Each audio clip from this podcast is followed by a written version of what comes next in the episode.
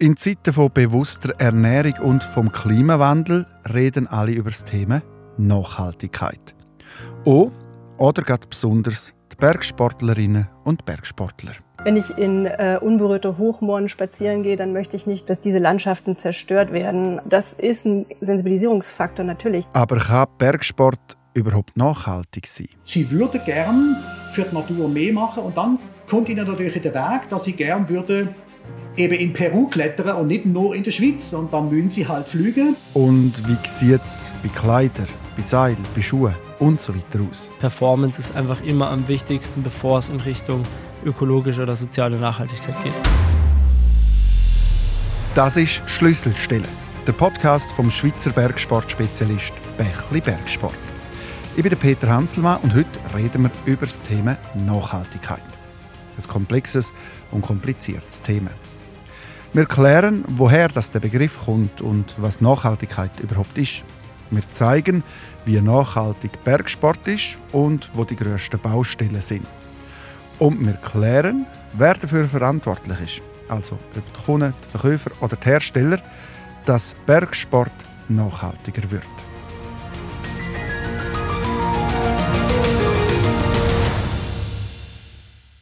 Es ist so. Seit, seit, äh, allerdings auch schon längerer Zeit wird Nachhaltigkeit als Begriff in allen möglichen Zusammenhängen verwendet. Ich kann das ist der Klaus-Heinrich Taub, Professor für nachhaltige Unternehmensführung an der Fachhochschule Nordwestschweiz. Seit über 20 Jahren beschäftigt er sich mit dem Thema Nachhaltigkeit. Äh, als, als der Begriff dann stärker aufgekommen ist in den 90er Jahren, äh, dann hat man dann auch von nachhaltiger Rentensicherung geredet und hat einfach nur gemeint, dass man eben sicherstellen dass die Rente langfristig verheben und hat das aber nachhaltig genannt, hat also den Begriff verwendet. Der Begriff nachhaltig kommt ursprünglich aus der Forstwirtschaft und ist schon im 18. Jahrhundert aufgekommen. Dort mal hat man vor allem in Deutschland, sehr viel Holz für die Verhüttung, also für die Herstellung von Eisen gebraucht. Und in dieser Zeit ist der Begriff prägt worden. Er bedeutet, dass nicht mehr Holz darf abgeholzt werden, als wieder neu wächst. Dann aber sagt der Begriff Nachhaltigkeit wieder ein bisschen vergessen gegangen. Und der Begriff ist erst dann wieder aufgekommen in der ganzen Diskussion, so ab den 70er, 80er Jahren vom letzten Jahrhundert, als so die ersten großen Umweltschäden äh, beobachtet worden sind, als der Bodensee 1971 fast gekippt ist, wo der so sauer war, äh, weil, äh, wo man dann das Waldsterben erlebt hat, wo man dann gesehen hat, wie Flüsse äh, ähm, kontaminiert sind. Und dort ist dann die Idee aufgekommen, dass man gesagt hat, wir müssen eben mit der Natur, mit der Umwelt nachhaltig umgehen. Wie schützt man sie, dass sie langfristig uns als Mensch ermöglichen, auf diesem Planeten zu leben? Das ist also ziemlich ein Stück weit egoistisch, oder? Äh, wir wollen überleben auf dem Planeten, also verhalten wir uns nachhaltig, damit wir überleben. Und äh, im Umkehrschluss heißt aber, wenn wir uns eben nicht nachhaltig verhalten, dann werden wir nicht mehr so lange auf dem Planeten können überleben.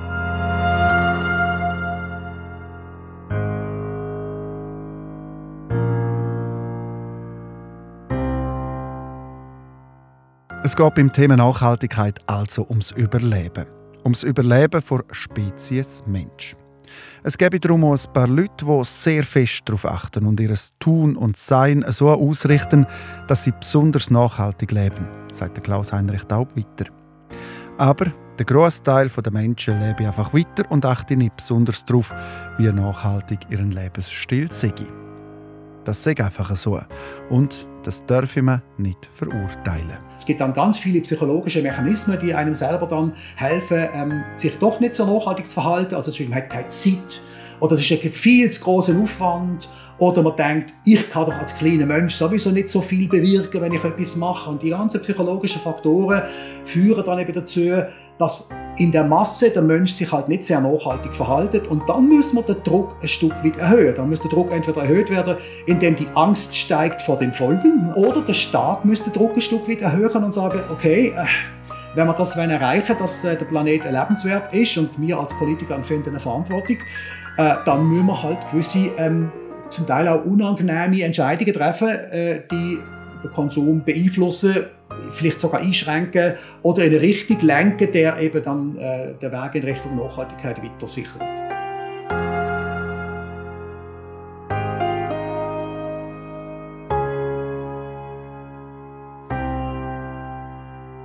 Ich empfinde die Outdoor-Branche als Vorreiter. Sagt Zira Riedel, Gründerin von Green Room Voice, eine Agentur, die sich auf Kommunikation für Nachhaltigkeitsthemen in der Outdoor-Branche spezialisiert ist ein Vorreiter. Und das liegt hauptsächlich daran, dass hier ähm, Materialien verwendet werden, die eine sehr hohe Qualität mit sich bringen. Und das bedeutet auch, ähm, dass man achtsamer grundsätzlich mit dem Material umgeht, weil das natürlich auch einfach teurer ist. Und ähm, das zieht wieder nach sich, dass grundsätzlich äh, die Outdoor-Unternehmen dazu tendieren, besser Bescheid zu wissen und auch mehr sich darum zu bemühen und zu beschäftigen, was eben allein schon im Interesse der Qualität, was in ihren Supply Chains vor sich geht. Die Outdoor-Branche als Vorreiter. Aber natürlich ist nicht alles perfekt. Es gibt immer noch viel zu tun. Die Konsumenten, also die Sportlerinnen und Sportler, die müssen sich bewusster werden, was sie genau posten, ob sie das wirklich alles brauchen, was sie posten und ob sie wirklich mit dem Auto in die Berge fahren oder halt vielleicht lieber mit dem Zug. Die Händlerinnen und Händler, wie zum Beispiel der Bächli Bergsport, die können bei der Gestaltung vom Sortiment oder was sie wo wie anpreisen, viel dazu beitragen, dass der Outdoorsport nachhaltiger wird. Und auch die Herstellerinnen und Hersteller von Jacken, Schuhen, Seil, Karabiner und so weiter, die können nachhaltiger produzieren und so ihren Teil beitragen. Alle müssen zusammen arbeiten. Nachhaltigkeit ist ein Teamsport. Das ist nicht etwas, was eine Brand oder ein Händler oder ähm, eine Organisation alleine stemmen kann, sondern es geht hauptsächlich darum, dass man sich koordiniert und dass man auf die gleichen Ziele zuschreitet. Und dazu gehört natürlich Net Zero, dazu gehört auch das Fading Out von PFAS, äh, dazu gehört auch die Transparenz in die tiefere Lieferkette hinein. Und das sind alles Dinge, die macht keiner einzeln. Eben das eben auch etwas, was ich aber dann an Outdoor wieder schätze, ist, dass die Leute dazu tendieren, zusammenzuarbeiten. Man sieht das ja an den Roundtablen äh, und an den ganzen Aktionen, die im Hintergrund stattfinden. Da sieht man einfach immer wieder die Nachhaltigkeitsexperten der einzelnen Firmen, die sich da wirklich drum bemühen, den richtigen Weg zu finden und eben da auch Innovationen mit ins Feld zu führen, dass man diese Dinge in den Griff kriegt. Aber auch wenn die ganze Branche innovativ sei, es bräuchte trotzdem auch Druck von außen, dass der Outdoorsport, aber halt die Menschen im Allgemeinen nachhaltiger werden. Wir haben gar nicht mehr den Luxus zu sagen, wir können ja mal ein bisschen nachhaltiger wirtschaften und ein bisschen zirkulärer und vielleicht auch ein bisschen weniger Emissionen, das wäre auch schön. Wir sind schon sowas von an diesem Punkt vorbei, dass ohne Framework, ohne Legislatur, ohne Standardisierung von bestimmten Methoden für Messungen von Nachhaltigkeit, dass auch das im Eigeninteresse von jedem sein sollte, dass das so ist. Das hat jetzt mit dem Außendruck zu tun, sondern den Druck, den haben wir selber zu verantworten, dadurch, dass wir seit den Nachkriegszeiten ein lineares Wirtschaftsmodell leben, was einfach seine Limitationen überschritten hat. Wir leben jetzt schon in einem Overshoot-Szenario. Das heißt, wir borgen jetzt schon Ressourcen unserer Kinder und Kindeskinder. Das heißt, das kann, das ist, sagt schon der logische Menschenverstand, dass das kein Konzept ist, das äh, überhaupt noch lebbar ist. Die, das Problem, was wir haben, ist, dass wir jetzt wie in einem großen Orchester so viele Teile der Gesellschaft, das sind hier sozioökonomische Faktoren von größtem Ausmaß, so koordinieren müssen, dass wir diese Kurve noch kriegen. Also der Druck kommt nicht von außen, sondern der Druck ist einfach da. Punkt. Zusammengefasst. Der Begriff Nachhaltigkeit ist schon im 18. Jahrhundert geprägt worden und kommt aus der Forstwirtschaft. Nur so viel abholzen, wie auch wieder neu wächst. Ab den 1970er Jahren ist der Begriff dann wieder aufgekommen, zusammen mit Umweltkatastrophen. Die Menschheit hat eigentlich realisiert, dass sie muss mit den natürlichen Ressourcen auf unserem Planet nachhaltig umgehen. Es geht ums Überleben. Das Problem ist, es gibt psychologisch ganz viele Gründe, warum wir trotzdem nicht nachhaltig leben. Auch Bergsportlerinnen und Bergsportler nicht, wo eben zum Beispiel auf Peru fliegen zum Klettern oder wo immer die neuesten Kleider brauchen. Und doch sind Menschen, die viel Dios unterwegs sind, Menschen, die sich mit dem Material und ihrer Ausrüstung auseinandersetzen und die Performance vom Material wichtig ist, und Menschen, die eher auf Nachhaltigkeit achten. Eher. Gerade beim Bergsport ist immer eine Balance zwischen Performance und Nachhaltigkeit da. Der Joshua Lei ist beim Bächli Bergsport für die nachhaltige Entwicklung zuständig. Das habe ich auch. Ich habe eine Masterarbeit mit Bächli durchgeführt, 700 äh, Kunden und Kundinnen befragt, welche Relevanz hat Nachhaltigkeit für dich im Einkauf. Und da ist genau die Frage halt auch da. Und Performance ist einfach immer am wichtigsten, bevor es in Richtung ökologische oder soziale Nachhaltigkeit geht. Grundsätzlich für manche ist es sicherlich ein Verkaufsargument ich denke mal, dass es schon viele mit in den Einkauf nehmen, aber im Bergsport würde ich jetzt sagen, geht Sicherheit häufig vor. Ne? Aber eben ist es auch wieder sehr individuell. Also es gibt welche, die sagen, hey, ich will jetzt unbedingt eine PFC-freie Jacke oder ich will jetzt eine, die wirklich fair hergestellt wurde. Dann kauft der oder die Person das dann auch ein. Ähm, oder die soll gut, die Wanderschuhe sollen wieder besohlbar sein, dann als, als Argument. Aber es gibt halt welche, die sagen, ja, schön, wenn er wieder besohlbar ist, aber eigentlich muss er wasserdicht sein und einen guten Grip haben. Das Resultat der Umfrage von Josua deckt sich mit dem Resultat von anderen Umfragen. Nachhaltigkeit ist auf Platz 5. Und Performance, die ist immer wichtiger als Nachhaltigkeit. Wer ist dafür verantwortlich, dass Bergsport nachhaltiger wird? Sind es Kundinnen und Kunden, die mit ihrem Konsumverhalten das steuern sind es die Händlerinnen und Händler wie der Bächli, die müssen schauen, was sie verkaufen? Oder sind es die Herstellerinnen und Hersteller von Produkten, die einfach nachhaltig produzieren Da habe ich das Bild von eher so einem Schulterschluss. Also, dass man sagt, okay, jeder tragt so ein bisschen zu dem Ganzen bei. Sicherlich, was man dazu auch noch erwähnen muss, ist die Politik. dass man da auch rechtlich was dafür sorgt, dass gewisse Regeln einfach äh, eingehalten werden oder jetzt Umweltschutzgesetze oder soziale Verantwortung einfach höher, höhere Standards hat. Und eben auf, auf Ebene, wer trägt die Verantwortung, da ist sicherlich der Hersteller ein, ein, gewisser Teil, okay, wo kaufe ich jetzt die Materialien ein, woher kommen die, dass die, dass einfach auch die Transparenz steigt, aber auch jetzt auf Ebene Transport und so, dass man da einfach gewisse ökologischere und sozialere Standards erhöht. Aber sicherlich auch wir als Händler haben die Verantwortung, oft, weil wir ja eben so eine Schlüsselstelle haben zwischen, zwischen beiden, zwischen Konsumierenden und zwischen äh, den Herstellern. Also okay, wir kaufen gewisse Produkte, Produkte ein auf der einen Seite und auf der anderen Seite müssen wir auch informieren. Also Wissensaustausch, so hey, wie kannst du zu einem nachhaltigen Konsum beitragen oder was kannst du unternehmen? Und eben bei den Konsumierenden ist dann schon auch die Frage, okay, ähm, wie gehe ich mit meinem gekauften Produkt um? Also wie pflege ich das, wie repariere ich das? Also, auch wir als Kundinnen und Kunden sind in der Verantwortung. Aber wie kann ich nachhaltig Bergsport machen und auf was muss ich schauen? Der Josua Lai hat schon mal einen wichtigen Punkt angesprochen. Pflegen und reparieren. Weil am nachhaltigsten ist das Produkt, das nicht produziert und halt auch nicht gekauft wird. Heißt, nicht alle Jahre eine neue Jacke kaufen, sondern zu der, die man hat, gut schauen, sie richtig waschen und pflegen. Gerade zum Thema Hardshelljacke und wie man sie richtig pflegt, haben wir schon einen Podcast gemacht. Und vieles kann man ganz einfach reparieren. Wenn zum Beispiel mal der Reissverschluss kaputt geht. Oder bei Schuhen zum Beispiel darauf schauen, wenn man neue kauft, dass sie wieder besohlbar sind wenn dann die Sohle durch ist, nicht neue Schuhe kaufen, sondern neue Sohlen drauf machen lassen. Natürlich geht das nicht bei allem. Ein Kletterseil zum Beispiel, das muss einem bei einem Sturz einfach heben. Punkt. Ohne Diskussion.